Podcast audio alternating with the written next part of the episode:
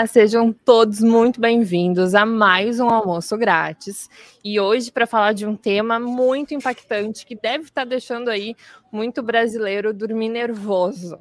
Hoje a gente vai falar sobre o seu dinheiro e as eleições, como proteger o seu patrimônio é um desafio e é um desafio para convidados de hoje muito especiais. Estamos aqui com Leandro Ruschel, sócio fundador da Liberta Investimentos. Bem-vindo, Leandro. Olá, tá. É um prazer estar aqui com os amigos nessa bancada para falar de um tema simples, né? Tema fácil hoje. Super, né? E Rafael Figueiredo, sócio analista da Eleven Financial. Bem-vindo, Rafi. O prazer é todo meu, bancada de peso, com certeza, e para um assunto que, se deixar, a gente vai até amanhã, com certeza. Até amanhã. É. Bora lá. Bom, eu acho quase que inevitável a gente começar falando um pouquinho do que aconteceu é, naquele debate da Band, né? A gente teve ali o debate há uma semana atrás, e aí depois você abriu o Twitter e tinha vários tweets falando sobre agora é o momento de comprar dólar. né? Eu acho que deixou assim o pessoal naquele ar de, de, de nervosismo do que esperar para o futuro, né? Então lá vai a, a primeira pergunta assim para vocês: é hora de comprar dólar? O que, que vocês lá, podem dizer sobre isso? Maravilha. Muito bom. Já, já a primeira joga na largada, assim, né? Pá! Vamos lá. É, não, definitivamente, né? A gente tem é, olhado muito, com uma crítica muito forte aqui, é, alguns arcabouços para o lado fiscal né, da nossa economia que fazem com que a gente sempre olhe o real com um pouco mais de, de cuidado é, quando a gente vai comparar com, com outras moedas é, é de economias pares é, eu acho que eu tenho falado muito, principalmente nos meus programas, né, com muita frequência, né, que eu sigo otimista com bolsa é, por diversas razões que a gente pode comentar aqui, é, mas e vamos comentar. É, é, e, e, na mesma magnitude que eu sigo comprando bolsa, eu sigo também recomendando que toda vez que o dólar cai e comece a cair, que a gente compre também, né?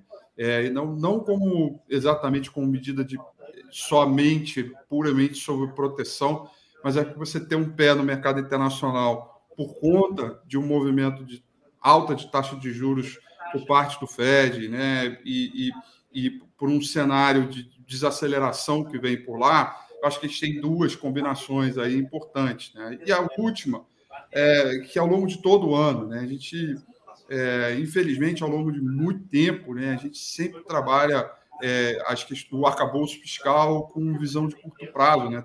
Tem sido difícil a gente é, aproveitar é, um movimento político para aprovar reformas mais estruturantes. Né? Às vezes ela vem, mas ela vem sempre um pouco mais desidratada, com um pouco mais de dificuldade, e aí fazem né, o tempo todo com que os movimentos é, é, sobre a economia brasileira sejam com, com visão ali num, num, horizonte relevante. Né? Então, uma breve explicação, pegando cortes aí de mercado internacional, ambiente local, e aí o que menos comentei foi da questão política, porque é um traz uma incerteza, sim, traz um pouco de desconforto, mas eu não acho que isso impacta de maneira estrutural. Eu acho que é, é, a direcionamento do mercado é mais, é mais um, um, um, um, uma questão pelo lado estrutural de economia, arcabouço fiscal e subida de juros. Então, sim, eu acho que vale a compra de dólar, sim. Acho que conforme ele for caindo, é, é, é, é uma forma de você ter um pezinho né, no mercado internacional e como alternativa de, de diversificação, sim. Leandro, com você. Bom, em primeiro lugar, é preciso deixar claro para o nosso investidor que a compra de dólar não é a mesma compra de dólar do passado. Né? No passado, existia a possibilidade de você comprar dólar, seja à vista mesmo, ou seja no mercado futuro, como um instrumento de hedge de proteção. Hoje, quando a gente fala em compra de dólar, a gente precisa deixar claro que não envolve comprar necessariamente a moeda norte-americana, mas sim você alocar recursos em ativos que são denominados em dólares, sejam ações, sejam bonds, né, ETFs, é, multimercado e assim por diante. Então, hoje, para o investidor, mesmo pequeno, que queira diversificar os seus investimentos no mundo, está muito mais simples do que já foi no passado. Isso facilita a vida do brasileiro que busca deixar sua carteira um pouco mais estável frente às volatilidades econômicas, políticas, sociais, que é a única certeza que a gente tem no Brasil, né? A gente não sabe quando será a próxima crise forte, mas a gente sabe que vai ter várias crises aí, porque a gente vive num país que é mais instável, né, em todos os sentidos. E nós sabemos que, historicamente, há uma tendência do real se desvalorizar mais do que outras moedas. Né? Apesar do mundo ter entrado aí é, num certo ciclo brasileiro de expansão de gastos, né, expansão de crédito a níveis insustentáveis, o Brasil historicamente né, faz isso de uma forma ainda mais imprudente. Então, a situação que nós estamos passando em 2022 da inflação brasileira, se até um pouco menor do que a inflação americana, é algo sui generis. O normal é a inflação brasileira ser sistematicamente maior do que a inflação. Eles estão passando por uma coisa que, na verdade, a gente vive historicamente. A gente é Exatamente. É. PHD. A gente é, é craque. Para o nosso investidor aí ter uma ideia, é, é, tão fora da realidade americana ter uma inflação alta que não existe indexação por inflação nos contratos você não vai pegar quase praticamente nenhum contrato e vai ter lá, né, corrigido pela inflação. Não existe isso. Então é, é algo diferente, novo, é, menos passageiro do que o Fed quer, do que outras autoridades querem, mas não é o comum. Né? E nós acreditamos que, pelas características brasileiras, independentemente de qual será o governo, continue essa pressão do Estado gastador, né? do Estado gastar mais do que deve, ter que se endividar e ter que pagar juros mais altos. Né? Então, quando vem o candidato, por exemplo, o Ciro Gomes lá no debate, falou: não, o problema no Brasil são os juros, a gente paga juro muito alto. Não, o problema não é o juro em si. O juro ele é derivado de um outro problema, que é muito maior, de um Estado gastão, um Estado que gasta sistematicamente mais do que arrecada desde sempre.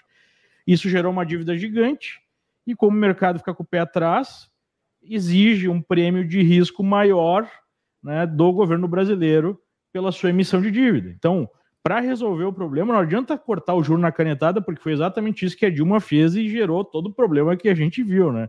O que precisa é reduzir aí é, o tamanho é, do déficit público. Né? E, obviamente, que há uma pressão política muito forte para sempre expandir os gastos públicos. Então, é isso que faz com que o investimento em dólar ou uma diversificação seja tão importante porque a gente vai sempre ter essa pressão no Brasil, né, pelas características políticas brasileiras. E hoje, como a gente está num, numa situação muito complexa, né, o final de um grande super ciclo aí de crédito, é, já temos alguma correção importante em vários setores, temos uma inflação muito mais alta no mundo, algo que as pessoas, alguns economistas achavam que seria impossível até criar, né? Vem depois aí de uma, uma questão da pandemia, que também foi bastante problemática em termos de decisões que foram tomadas existe aí muita oportunidade, existe risco, mas existe muita oportunidade, porque quando você balança, né, aí a carroça é que as melancias vão se ajeitando, e aí você tem a possibilidade de buscar é, ativos que estejam em preços atraentes. Aí você é, precisa desenvolver uma capacidade maior, muitas vezes junto ao seu assessor, de aproveitar as oportunidades. Eu digo para vocês, hoje no mundo existem oportunidades. A gente estava falando, só para dar um exemplo, não é uma recomendação, mas é só uma situação que a gente estava discutindo na semana passada. Você pega uma Oracle da vida, né, uma empresa super estabelecida, uma empresa com um fluxo de caixa muito pujante, mas que está um pouco mais endividado do que deveria, pagando aí taxas de juros de 5%, 6% para títulos um pouco mais longos. Uhum. Coisa que é inimaginável a questão de três anos atrás, dois anos atrás, né? É, então, sim, é preciso comprar dólares, mas dólares no sentido de investir no mundo. Como sim. as pessoas que estão nos países desenvolvidos fazem. Né? No Brasil, é menos de 1% dos investidores que alocam pelo menos parte dos seus recursos fora do Brasil. Já é, nos países envolvidos, nos países europeus, nos Estados Unidos, pelo menos a metade dos investidores tem recursos alocados, pelo menos parte da sua carteira, em outros países. Então, é, é uma cultura que o brasileiro precisa desenvolver. Perfeito. Deixa eu completar uma coisa, tá? Que, claro. puta, eu acho que o comentário do, do, do, do Leandro é, é extraordinário e, e isso vale para completar, você quer é a internacionalização, né? É você definitivamente, e aliás, vocês da Liberta têm feito isso muito bem, né? Tem tratado o mercado internacional na né? condição né, de, de oportunidade da mesma forma como você leva a mesma experiência do mercado brasileiro. Né? E eu acho que isso, é, a internacionalização, ela, ela parte desse movimento. Quer dizer, o, o é, é, muito além de simplesmente você ficar posicionado em dólar e dizer, puxa, eu vou me proteger. Ele vai muito no sentido das oportunidades que vão aparecendo é, no exterior, né? E, e, e, outra coisa que é importante, quer dizer, não é necessariamente porque você dolarizou que tem que ser um ativo uma empresa americana. Você, você tem algumas oportunidades de ETFs que vem da Índia, que vem de, de outros países importantes que às vezes te, trazem algum retorno importante. Claro que tudo com devido estudo, responsabilidade, etc. Mas é, é, é, muito no sentido que eu acho que é, mais do que comprar dólares, é você entender que a necessidade de internacionalização ela acaba sendo algo super importante. Duas razões específicas, uma óbvia pela diversificação e a outra porque depois de muito tempo, nós temos uma interrupção de ciclo de crescimento lá nos Estados Unidos. Isso leva à desvalorização de diversas empresas, inclusive com altíssima qualidade, que acabam se tornando ótimas opções de compra. Então, você mistura oportunidade com diversificação. É um cenário. Uma consciência que o investidor tem que começar a ter, né? Exato, exatamente. Perfeito. É, sem dúvida, né? Porque o que acaba acontecendo é que o mercado americano funciona como um hub para o mercado global. Então, através do mercado americano, que concentra mais da metade de tudo que é transacionado no mundo, você consegue comprar um ETF de Coreia do Sul, de China, de Japão. É, empresas desses países né, têm papéis que são negociados aqui nos Estados Unidos. É, você consegue até mesmo colocar recursos denominados em outras moedas, então títulos denominados em euros, em ienes. Então você consegue efetivamente montar uma carteira global. Então, quando a gente fala em dólar, é, a gente está falando do mundo, né? Porque no final das contas o dólar é a, a reserva global de valor. E apesar né, de muita gente falar, não, é o fim da era do dólar, eu acredito que nós não vamos ver na nossa vida essa situação sendo modificada. Verdade. Perfeito. Uh, vocês dois comentaram sobre a pauta fiscal, né? Que é sempre um problema no nosso país. É, o que, que, vocês acham que pode estar tá sendo varrido para baixo do tapete nesse momento de pré-eleições e o que, que a gente pode herdar no pós-eleições? E lembrar o pessoal antes de casa que podem deixar seus comentários e que deem um like aqui no vídeo. Olha, é, a, a, a, pauta fiscal, né, é preciso ser um pouco mais profundo com ela, né, porque para as pessoas entenderem, né, são duas pautas importantes que movem o destino do fluxo, seja capital estrangeiro, local, institucional, etc. Né? Tem, tem a pauta fiscal que é muito direcionada ao Banco Central, decisões monetárias, é, desculpa, a pauta de política monetária que está destinada ao Banco Central, então você tem decisões de taxas de juros onde você, de forma mais imediatista, você promove ali expectativas, e aí você tem entrada, saída, você tem o, o, o, o movimento de carry trade ou não tem, você tem alguma coisa que favorece ser mais imediatista. E a sua pergunta ela está muito ligada à, à, pauta fiscal, que não é uma decisão de um comitê de política monetária, e sim um Congresso Nacional, que acho que é muito além, inclusive, do próprio executivo. É o Congresso Nacional em que você precisa ter momento, você precisa ter acordos, você tem que fazer política para fazer isso valer. E aí, o que a gente herda, na verdade, são as, essas dificuldades políticas, né, que já é de um bom tempo, não é de agora, para fazer valer, aprovar pautas que algumas delas, inclusive, para você reduzir o, o cenário do governo Gastão, é você tentar de alguma forma cortar é, na sua própria carne, né? ou seja, dentro do próprio arcabouço do governo, algumas políticas já estão todas elas enraizadas e que precisam do Congresso para mudar é, então a gente carrega muito isso anos por anos, né? E no final das contas é sempre uma moeda razoavelmente desvalorizada, porque você acaba exigindo uma política monetária, ou seja, taxa de juros um pouco mais alta, por conta dessa, eu vou dizer, ineficiência, não sei se essa é a palavra, mas é o que eu encontrei agora para colocar, quer dizer, essas dificuldades. Então, a gente teve alguns momentos na história, não estou falando só de hoje, desse governo, mas em outros momentos, de você discutir né, reformas importantes, é, tributárias, e, e outra, assim, várias outras já passaram importantes, Previdência e outras é, é, micro com características macros que ajudam muito. É, o arcabouço é tão complexo que, às vezes, pequenas alterações já fazem movimentos é, é, maravilhosos para o nosso mercado, né? É, mas, entretanto, a gente acaba herdando essas dificuldades. E, e ali, para mim, o E a gente pode ter um, um, um retrocesso, né? Falando de, de reformas. Que, é, eu acho que não é questão de, de assim, não é, é, é, a, é a dificuldade desses caras representarem né, o, o, conjunto total do que é um bem maior, só que sempre uma visão mais de longo prazo. E, e, não é o que eles pensam, né? Geralmente é uma coisa mais de curto. Então a gente vai herdando ano por ano toda hora alguém vai e solta uma notícia. Não, agora é pauta bomba, pauta bomba, pauta bomba. Uma constante de, de pautas bombas, né? Eu acho que é aí que está um pouco dessa dificuldade a gente vai herdando ao longo do, do, de todo esse processo, né? A gente faz ótimas melhorias do ponto de vista monetário, mas na hora de, do, do, da parte fiscal acaba tendo esses entraves. E aí parte dessa explicação vem pela ideia de você ter né, essas posições em dólar como, como, como diversificação de todo esse processo. É, eu creio que para o nosso investidor entender, há uma pressão muito grande no meio político para entregar bondades hoje, porque bondades hoje significa voto hoje. Só que essas bondades hoje significam problemas à frente. Né?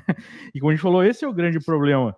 É, para manter uma visão de longo prazo e ter um incentivo político para é, seguir essa visão, é necessário uma população que seja muito esclarecida. Aquela que pensa, para, mas esse cara está vendendo o almoço né, para comprar a janta e daqui a pouco já está vendendo aquela janta para comprar o café da manhã e daqui a pouco a gente está ralado, né?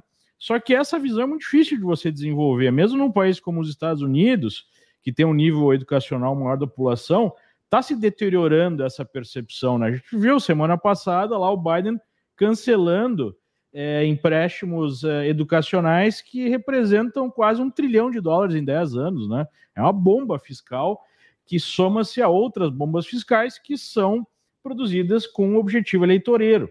Então não é que o, o, governo X, Y, Z vai fazer isso, praticamente todos fazem isso em maior ou menor grau, tá? Mas vamos fazer uma breve recapitulação do que a gente viveu no Brasil partindo do ponto da necessidade é, do então governo Lula é, fazer a sua sucessora, na figura da Dilma.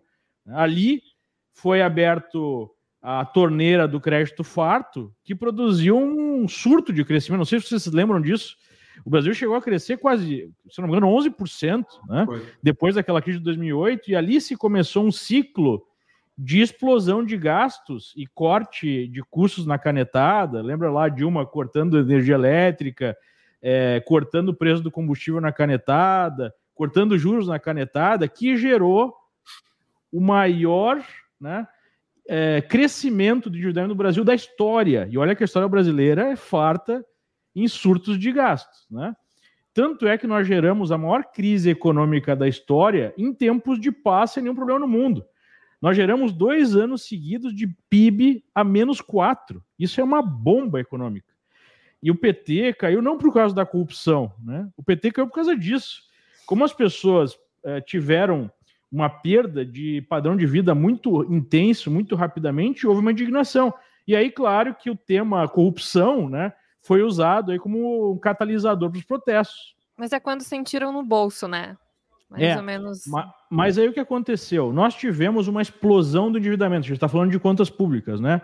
É, a, o endividamento é, aí bruto foi de 30 e poucos, 40 e poucos por cento, 41%, se eu não me engano, para quase 80%. Né? Deu um, uma, é, uma explodida no endividamento público. Por quê? Também acabou a bonança lá da China comprando as nossas commodities a qualquer preço, né? Quatro, cinco vezes maior do que a média histórica. a economia já estava crescendo ao ritmo mais lento, global. Então, tudo isso favoreceu essa explosão. Qual foi a principal pauta fiscal do início do governo Bolsonaro? É, a aprovação da reforma da Previdência. Demorou um ano para fazer essa aprovação, que foi uma medida muito importante. E nos bastidores lá, silenciosamente, o Guedes conseguiu cortar muito de gasto público, especialmente no funcionalismo. É a primeira vez na história do Brasil, desde a redemocratização, que há uma diminuição de gasto com funcionalismo público. Né? Então, é, o que, que isso produziu? Só para finalizar, que é a historinha que eu acho que é importante contar para o nosso público. Quando as coisas estavam entrando nos eixos, o Brasil estava começando a crescer mais forte, as contas públicas estavam ajustadas por conta. Superávit. Ali veio, né, como o próprio Guedes falou, a chuva de meteoros. O que, que foi a chuva de meteoros? Pandemia. Né? Pandemia. Né? Pô, pandemia estragou todo o planejamento, porque aí você tem uma bomba fiscal no formato de auxílios emergenciais, e na minha opinião, em cima de uma decisão de como lidar com a pandemia que hoje está ficando mais claro que foi completamente equivocada, com os lockdowns e tudo mais, que destruiu a economia global, não foi só brasileira, a gente teve uma bomba fiscal que meio que deixou o resto é, menos importante, porque você teve aí quase um trilhão de reais de despesa adicional que não estava prevista, né? E uma puxada assim de auxílios e tudo mais que gerou esses 600 reais agora de, de auxílio até o final do ano e que ninguém né, acredita que não vai ser renovado para o ano que vem. Então, é, é, nós partimos de, uma, de um governo que começou muito bem no fiscal e foi abalroado, digamos assim, por uma pandemia, mas mesmo assim, e esse é o ponto importante, eu acho que é por isso que o Brasil está demonstrando resiliência agora, enquanto o mundo está pior, é, nós temos as contas públicas, por incrível que pareça, sob controle. A relação dívida PIB atual está um pouco acima do que estava antes da pandemia, né? Em, em 75, 76% aí do, do PIB. Chegou a 91 durante a pandemia com os auxílios emergenciais é, trilionários. Né? Então, é, a, a casa brasileira não está tão desarrumada quanto parece e quanto poderia estar. Aqui nos Estados Unidos, por exemplo, a, a dívida estava por volta de 100% do PIB, agora tem 130%. Né? Não caiu depois da, da pandemia como caiu no Brasil. Então, de uma certa forma, o Brasil fez o tema de casa fiscal um pouco melhor. Claro que a gente se preocupa com esses aumentos aí de custos que acabam sendo correntes, como auxílio emergencial, essa questão né, de cortar imposto eu acho ótimo, mas aí se o governo federal tem que cumprir, tem que bancar parte dessa conta para os estados, não é tão bom assim. É, mas se a gente olhar assim no frigir dos ovos, a situação está muito melhor do que parecia no primeiro momento, e eu acho que o mercado começou a perceber isso, e isso começou a, a, a melhorar aí a percepção de risco Brasil. Né? Agora a questão toda é: vai ter algum desarranjo político por conta das eleições ou não, né? É, eu acho, aqui já dando minha opinião, eu vou pedir de vocês, eu acho que é, com Bolsonaro fica um pouco mais previsível né, o que seria o caminho. Com o Lula tem um grande question mark, né? Se vai existir um caminho de pragmatismo econômico e mesmo de governo, ou se vai ser um governo mais radical. Eu vejo aí sinais de radicalismo. Mas aí esse radicalismo pode ser contido pelo quê? Pela própria formação do Congresso. É, hoje mesmo eu estava lendo né, que o PT se preocupa muito com o eventual governo é, Lula. É, eles estão batendo muito no centrão, a questão do orçamento secreto e tudo mais. Como é que ele vai governar com uma base que, na melhor das hipóteses, da esquerda vai ser de 150 deputados? Né? Ou seja, a gente volta para a questão lá de como formar a base do governo. Bolsonaro tentou quebrar essa lógica, não conseguiu, né, como outros presidentes também não conseguiram. E aí a gente pode ter, e talvez esse que deixa um pouco mais de tranquilidade no mercado, o Congresso funcionando como um anteparo a eventuais arroubos aí revolucionários, né? O Lula mais a lá 89 do que a lá 2002. Então é, é isso que está deixando aí o mercado brasileiro um pouco mais um pouco mais tranquilo. Uh, aproveitando esse teu ponto, Uh, eu acho que o que pega, na verdade, para o mercado é o fato do desconhecido, né? O que, que a gente não conhece. E aí, aproveitando, é, esse final de semana foi divulgado de que o candidato Lula não iria divulgar quem seria o ministro da economia dele, né? E daí a gente tem algumas possibilidades aí do porquê que ele não não iria fazer essa divulgação. Que ou a gente teria um nome irrelevante, que não faria diferença na, na candidatura dele, ou então a gente teria um nome duvidoso, né? Então, assim, poderia pender mais, de repente, negativamente para a campanha dele. Ou então ele ainda não chegou a definir um nome e pretende fazer isso após, né? Caso, caso ele consiga é, se eleger. Eu, eu, creio que o objetivo dele fazer isso é não, é, é não digamos assim, é desacreditar ou é, é, deixar pessoas insatisfeitas dos dois lados aí do seu apoio. Se ele determina um nome que é mais para o mercado, o pessoal da esquerda vai bater nele. Se ele determina um nome que é mais à esquerda, o pessoal de mercado vai bater nele, ele pode perder apoio. Então, ele não ganha nada em falar sobre isso agora ele ganha deixando em aberto. Então, o pessoal da esquerda, e o Lula sempre foi bom disso, né? Enrolar a galera. O pessoal da esquerda ele vai dizer que vai ser, sei lá, é, um nome super agressivo de esquerda, e o pessoal do mercado ele está dizendo que provavelmente o ministro da Economia vai ser o Alckmin, né? Que seria uma espécie de primeiro-ministro. Então ele está jogando aí com os dois públicos porque ele precisa do apoio para ser eleito. É basicamente isso que ele está fazendo. É. Não está na hora ainda. É, é, tá, tá cedo ainda. Tem alguns nomes sendo ventilados, cara. Eu ouvi falar no Marcos Lisboa, é, que, que, que, que, digamos assim, é um nome mais quente, é, mas é, eu estou totalmente com, com, com o Leandro. Assim, é, não, não faz sentido você querer especular isso agora. E outra, né, assim, do ponto de vista do mercado, você falou, tá? É, que é, que é uma frase que o Dato aqui usa muito, né? Que o mercado ele não tem medo de crise, ele tem medo de escuro. Quando tem uma incerteza gigante, você não sabe o que vem à frente, isso sim é um grande problema e que gera aí as grandes, os grandes movimentos de mercado, os, os grandes drawdowns, as grandes porradas aí é, é, é, do ponto de vista do mercado. É, então, é, durante a fase eleitoral, a gente entende que muitas coisas são palavras, que a gente sabe que é fácil falar, mas difícil fazer é, quando, quando você né, tem que enfrentar isso junto ao Congresso.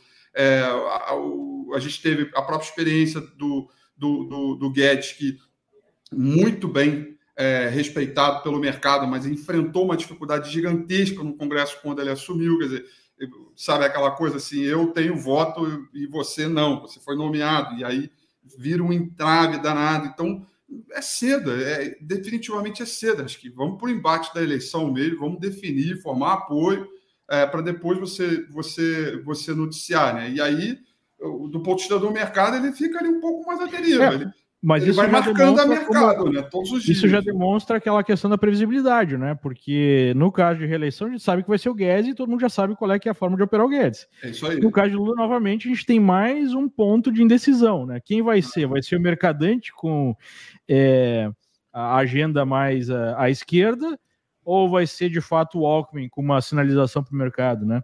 Fica e vocês acham, e vocês acham que o mercado já tem precificado uh, essas pesquisas que a gente tem visto? Ou seja, o mercado já tem precificado uma possível vitória de Lula? Ah, eu, eu, não, eu acho que não. É, verdadeiramente acho que não.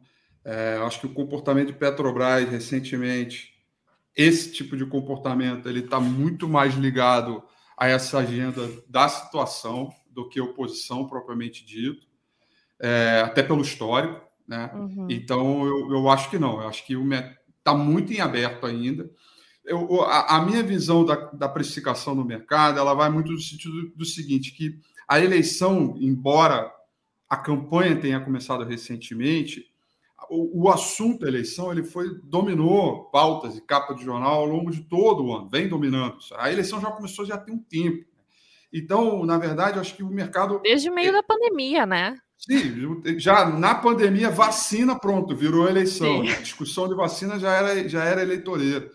Então, o meu ponto aqui é o seguinte: que a gente já trabalha um ritmo de volatilidade num, num, num, num preço de, de vol um pouco maior por conta desse estresse. A minha opinião é que mais na véspera o mercado pega, compra a ideia de um partido e vai.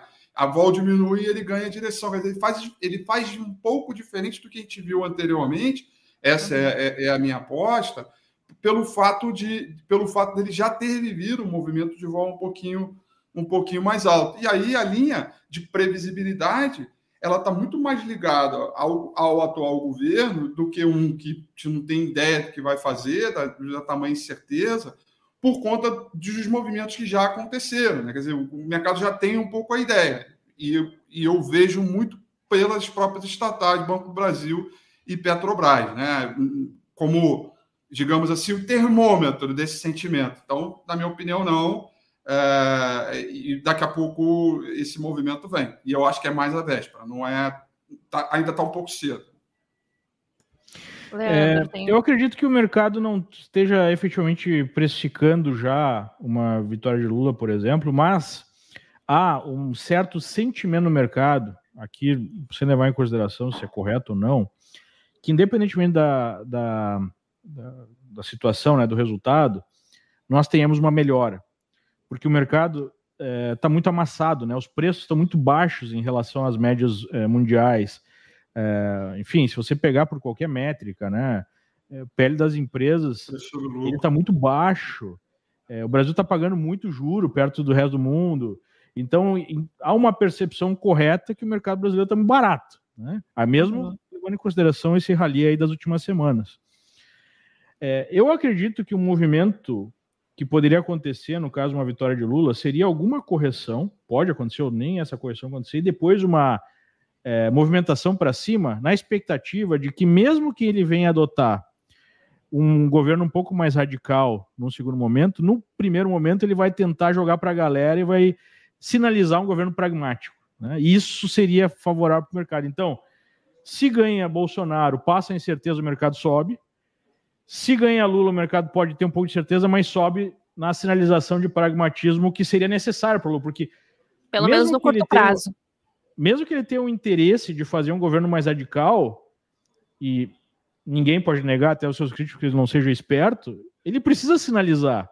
Porque uhum. senão ele já, ele já tem muita oposição. Qualquer que seja o caso, vai ter muita oposição. Porque é, quem não gosta, não gosta mesmo e vai fazer oposição. Né?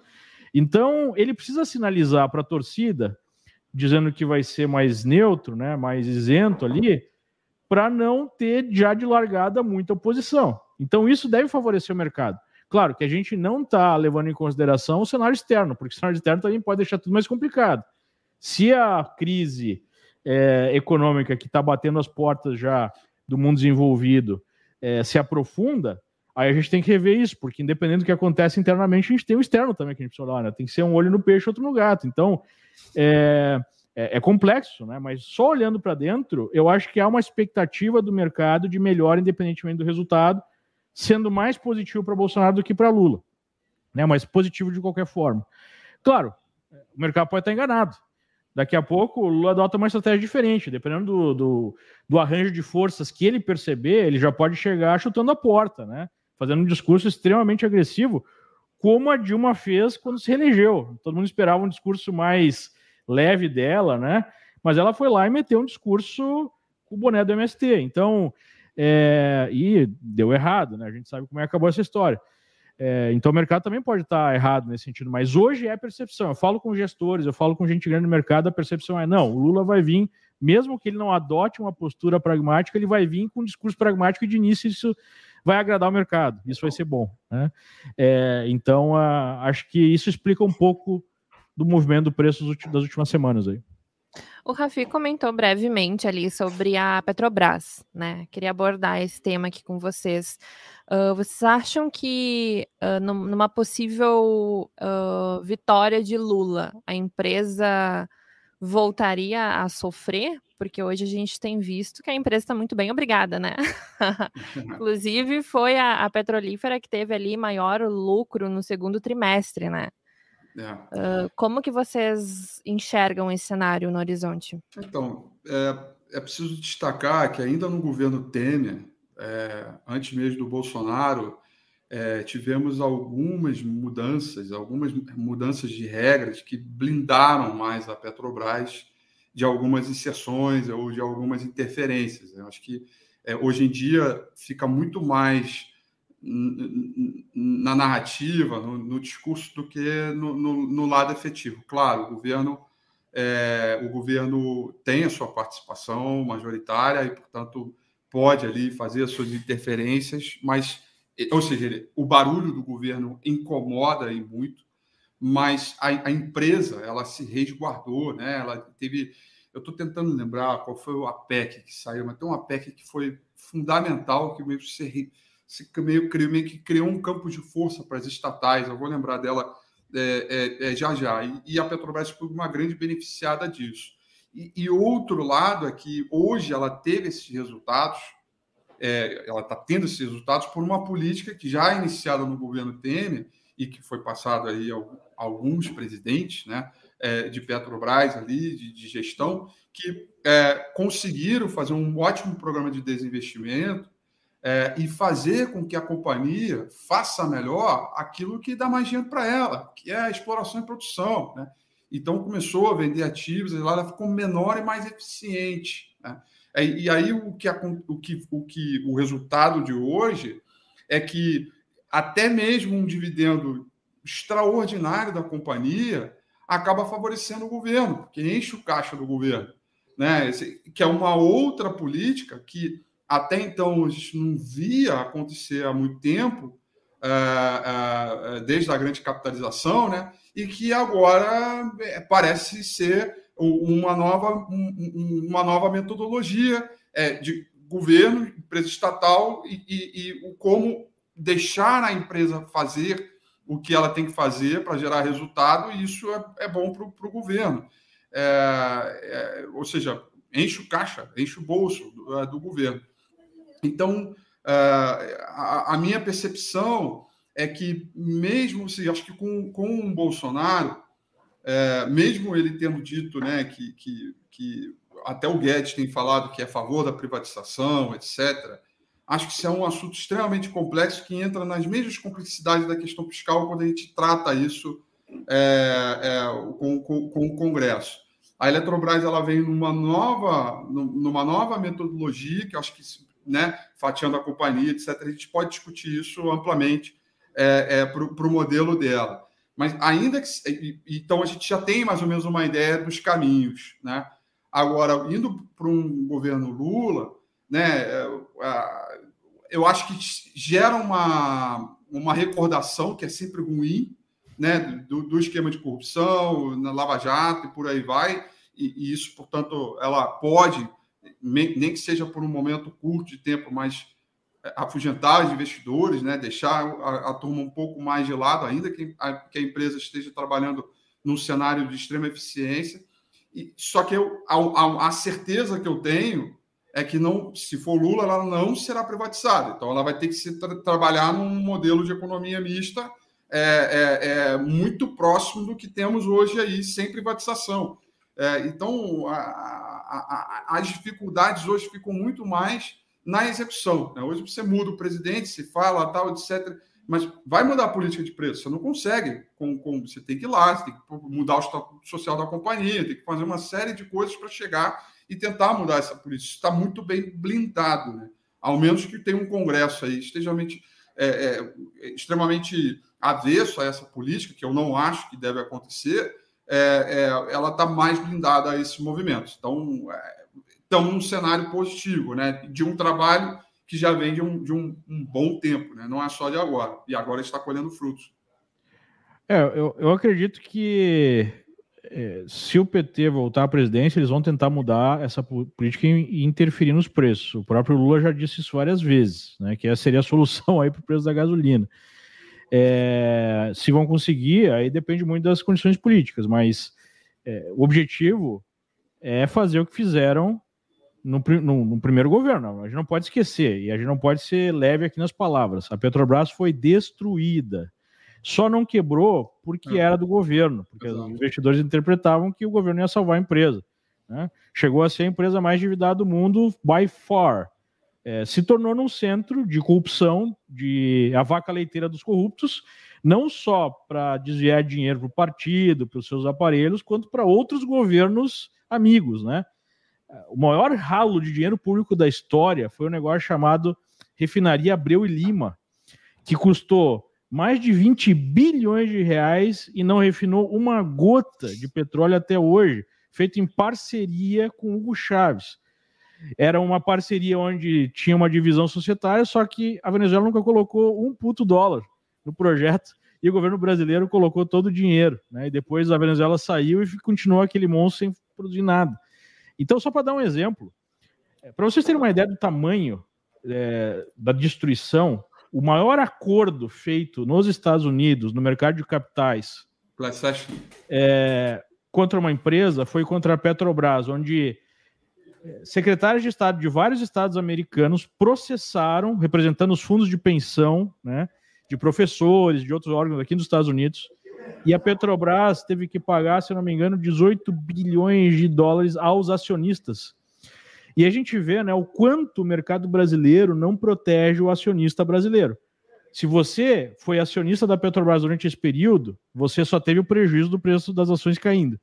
Se você tivesse comprado uma ADR nos Estados Unidos, você teria, teria recebido parte desse acordo de compensação e está lá, na justiça americana, pela roubalheira né, e pela inépcia da gestão da empresa. Então, é, a gente não pode esquecer o que aconteceu de destruição e não imaginar que isso possa acontecer novamente, porque o que, que impede, né? Esse é o ponto, né? novamente? Exatamente, exatamente. É, e eu não, eu não tenho dúvida que eles vão tentar ir para cima das estatais, enquanto, né? A gente está vendo a sinalização do governo agora, o atual governo está buscando a reeleição, que irá buscar a privatização da empresa num eventual segundo mandato. Se vai conseguir, não sei, é muito difícil, tem muitos interesses por trás, né? Os, os políticos não querem abrir mão aí é, desse banco né, de, de, de cargos é, e tudo mais, e de, de, de roubalheira que, que, infelizmente eles promovem. Mas o governo já conseguiu. Muita gente imaginava que seria impossível, por exemplo, privatizar a Eletrobras, e aconteceu, né? É, mesmo que não tenha sido uma privatização completa, seja uma perda de controle, já é melhor e já será muito melhor do país do que a manutenção da Eletrobras como estatal, né? E então, a privatização que... da, da própria uh, Petrobras já vem na pauta do governo há algum tempo, né? Alguns meses já.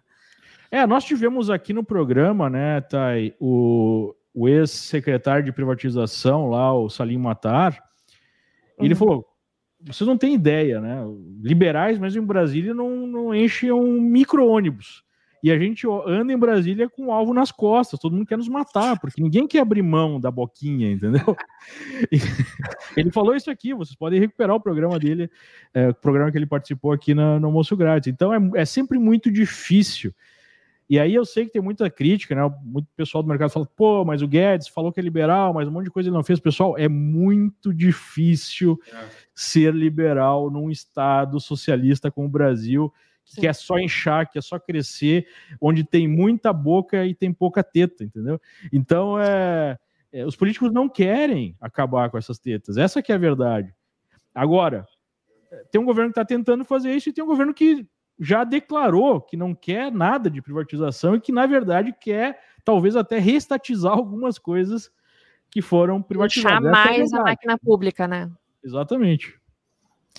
Perfeito. Falando em máquina pública, acho que eu vou puxar um ponto agora aqui, uh, que é um ponto de debate das últimas semanas, tá? Estamos vivendo tempos de insegurança jurídica. Quero saber um pouquinho mais de vocês uh, sobre o assunto e como que pode afetar o mercado, né? As bolsas a curto prazo. Olha, eu, eu acho que o, o investidor ele é muito pragmático e tem sido assim é, até mesmo a tecnologia está ajudando muito a gente trabalhar é, marcando o mercado, né? Eu tenho falado muito isso recentemente a todos, todas as notícias, todas as questões. A insegurança jurídica ela é mais uma delas que entra dentro do arcabouço do risco Brasil, do prêmio de risco, das dificuldades que fazem o dólar, que fazem o real se desvalorizar, é, que, que, é, que, que, que faz a nossa taxa de juros né, tá sempre um pouquinho mais alta, né, a velocidade da alta é sempre mais rápida do que a da queda, é, é, é, muito complexo. E aí eu queria trazer uma experiência que eu tive, esse ano eu fui para Nova York, fui num congresso de análise lá e, e, e fui conversar com alguns gestores analistas, entre eles a, a analista-chefe da, da estrategista-chefe da Bloomberg, né, a Dina Martin, e, e ela ela falou, eu, eu, eu, brinquei com ela, né? Eu falei, poxa, Dina, caramba, adoro o seu trabalho, não sei o quê, mas, puxa, você fala tão pouco do Brasil, tal, fala mais, conversa mais, faça mais análise sobre isso, etc. E, e aí ela falou, cara, eu tô é, é, é complicado porque aí ela falou da insegurança jurídica, né? Ela falou, olha, tem diversas questões que gente fala promovendo longo prazo, mas depois eu sou tão obrigada a mudar as coisas ao longo do caminho, eu já fiz isso diversas vezes, e, e que eu não me sinto mais com essa vontade, como eu tinha lá atrás, é, de, de, de, é, de, de, promover é, algumas coisas. Ela foi bem objetiva, né? Então, de um lado, é, isso existe, acho que isso é, é algo né, que, é, que é quase que recorrente, e sobre o aspecto do mercado, eu acho que o investidor ele está bem calejado, ele, ele entende um pouco isso e se ele, ele participa ajustando o seu perfil com isso. É, é, ruim demais. Eu acho que as condições de mercado seriam infinitamente melhores se a gente não tivesse esse, esses movimentos, a começar pelo câmbio, quando a gente vê o, as commodities subindo da maneira como, como estão, o nosso dólar para estar tá muito mais baixo, né? E ele não está. E uma das razões, entre outras tantas, né, da parte fiscal, etc., é, é, é esse. Então, isso está incorporado aí dentro do famoso custo Brasil, aí, que é algo extremamente complexo. Outra pauta aí tão complexa quanto a, a, a pauta fiscal. E, e, e, quando a gente tem uma sensação de que dá que não é só apenas a Constituição, mas sim um ativismo, aí a coisa fica pior ainda. É, é aquela história, né? Uma frase que acabou ficando famosa. No Brasil, até o, passado é incerto. Né? Porque você faz coisas, aí muda a regra e muda o passado também. Então, é, é uma coisa de louco. Né? E a gente tem a incerteza jurídica e o ativismo, e são duas coisas que andam juntas por qual motivo? Eu acho que ninguém consegue mais deixar de notar que, infelizmente, no Brasil, a gente tem a cúpula do judiciário saindo do campo jurídico e entrando no campo político e agindo politicamente. Então, as, é, sempre a, a, circunstância política é levada em consideração para uma decisão que, na verdade, deveria ser sempre baseada nas leis, né? Tipo, é, o judiciário deveria simplesmente aplicar a lei, não deveria criar leis, não deveria é, mudar interpretações por uma questão política para favorecer um ente ou desfavorecer outro. Então, isso gera uma, uma dupla incerteza, né? É, a incerteza da interpretação e a incerteza de que lado político vai estar naquele momento que a decisão for tomada, dependendo da circunstância daquele momento específico. Então, é muito, muito difícil. E em cima disso, a gente tem um terceiro foco de incerteza, que é agora a necessidade de imposição de políticas públicas através de empresas. O que eu sou completamente contra, né? Por exemplo, agora está essa discussão aí da Bolsa, exigir é, que é, cargos executivos sejam ocupados por minorias e tudo mais. Poxa, isso não deveria ser definido por uma bolsa, não deveria ser definido pelas empresas, tem que ser definido pela, pelo Congresso, né? O Congresso que vai discutir isso. Aí tem todo um processo democrático, você elege seus representantes que têm certas ideias, algumas pessoas vão defender uma ideia, outra pessoa vai defender outra, vota, aquele que ganhar, ganhou, segue a lei. Agora, quando você coloca nas empresas é, o, o direito ou o dever até de fazer mudanças políticas, você começa a destruir o próprio capitalismo, porque o objetivo não é mais você fazer uma operação eficiente para gerar os melhores produtos e serviços pelo menor preço possível através da concorrência.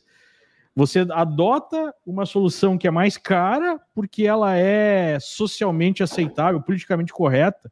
Né? É, então eu vejo é, essa, esse terceiro elemento que daí não é só o Brasil, é o mundo. Né? Porque a gente está tá vendo isso no mundo. É, as empresas, ao invés de terem que seguir o seu propósito de dar lucro e para oferecer produtos e serviços bons, claro, seguindo as leis que são definidas pela sociedade, ainda tem que elas mesmas é, imporem uma agenda política que é anti-eficiente. Então, eu vejo com muita preocupação isso, e eu acho que isso pode empobrecer toda a sociedade e gerar uma concentração de poder político que é, é uma concentração nefasta de poder político. O poder econômico já é muito forte se você tem essas megas corporações que já têm muito poder econômico e ainda você vai dar para elas poder político, poxa, você tem aí um arranjo que é muito perigoso para a sociedade. É, é a minha, minha percepção. Perfeito. Uh, vamos nos encaminhando para o final, então, da live. E queria saber de vocês os, uh, sobre a pergunta principal, assunto né, dessa live. Como proteger o patrimônio em meio a esse cenário de caos que estamos vivendo. Caos, eu digo assim, medo de recessão econômica lá fora, uh, instabilidade aqui dentro por, por causa das eleições. Então, como que a gente pode lidar e como o investidor pode lidar neste momento e como ele pode alocar melhor o seu capital? Thay, é, acho que tem uma resposta macro e depois eu vou para uma bem mais objetiva. Né? Acho que a, a, macro é exatamente o que nós estamos fazendo aqui. Eu acho que o, uma forma de você reduzir riscos e atravessar alguma incerteza é você ter o conhecimento, é você buscar o conhecimento. Hoje ele é fato, hoje ele está aí, é, em diversas frentes. É, você consegue, de maneira alternativa, acessar conhecimentos sobre empresas, sobre índices, sobre economia, sobre política.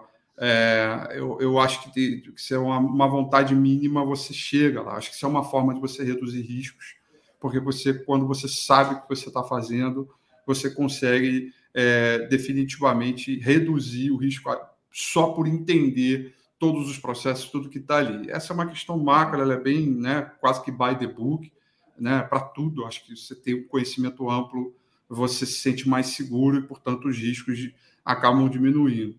Agora, o outro que, que ele é mais para o lado técnico, né, é, é, é, dado todo esse arcabouço que está vivendo com o movimento de curto prazo, com a atividade econômica é, vindo mais forte, com inflação indo para baixo, quer dizer, é uma atribuição de diversificação de portfólio onde você consegue, ainda no ambiente de renda variável, colocar a, a, a, alguns ativos né, que, que, que, que, atribuam esse cenário de melhora, que está né, apontado ali até pelo menos até o final do ano, e evidentemente algum carrego ali para o primeiro semestre do ano que vem, é, é, e, e, e, ativos que, que, que você possa indexar é, é a inflação, ou seja, que que eu, que que eu, aonde eu quero dizer, é, aonde eu quero chegar, qual é o meu ponto, né? É uma diversificação que você, primeiramente, entenda que está adequada ao seu perfil, que esse é um, é um, ponto importante, né? dentro de um horizonte relevante.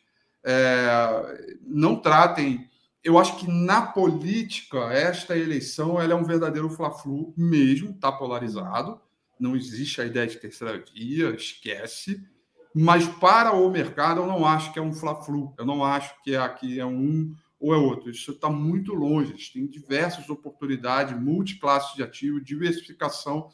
Então, o que você precisa fazer é, um, é tomar conhecimento todo, diversificar, para que você atravesse essa, essa incerteza é, é, ao longo do caminho. Tá? Assim, e, eu... e, aproveitando, né, Rafi, ontem hum. mesmo à noite você falou que eleição é só um evento político, né? Acho que é, vale é, um fato relevante. É, Exatamente. Exato. É, é, um, é um fato relevante. Né? Eu, eu, separando um pouco mercado e política. Né? A eleição, evidentemente, majoritária é o maior evento da política há quatro, quatro anos, ok. Uhum. Mas olhando para o mercado, o efeito da eleição, para mim, é um fato relevante. Ele vem ali, é ajusta, mas não, não, não é uma questão que é estrutural ali naquele ponto. Pode ser depois de seis meses, um ano, seja lá o que for, por conta da política, mas aí já não é eleição, é o, é o processo. É, é, é, isso que, que, eu tenho visto muito, que as pessoas estão trazendo o fla-flu né, da política para o mercado, dizendo, não, porque se der um eu vou comprar tudo, mas se der outro eu vou vender tudo, eu vou fazer isso. E, e não, absolutamente não. Teve né? exatamente um comentário desses aqui no chat agora há pouco. então, é isso. Não tragam isso para o mercado. Né? A gente já teve movimentos infinitamente piores do que essa sensação de mal-estar. E aqui estamos, bolsa ali mirando 111 mil pontos. Não, é bem assim, não é fim de mundo, né? Por piores que sejam os resultados, não é bem assim. É, e mesmo que seja fim de mundo, não é da hora para outra, né? Então é preciso surfar todos os movimentos. É, agora, é, acho que a gente já falou bastante sobre a necessidade, né? Tenta pregar isso aqui sempre na, nas nossas reuniões, nos nossos encontros. Mas é, na prática, eu vejo que há uma dificuldade. Eu vou deixar essa dica aqui ao final do nosso encontro, que é a pessoa querer operar o câmbio, né? Então ela olha lá o dólar e pensa, não, agora eu vou esperar cair um pouquinho mais, eu faço uma remessa, né, com preço melhor, aí o mercado sobe, daí quando tá lá em cima agora eu preciso fazer porque vai explodir, aí vai no preço. Não, a maneira mais saudável de definir uma política de diversificação é: eu quero colocar 10, 15, 20, 30% da minha carteira em ativos internacionais.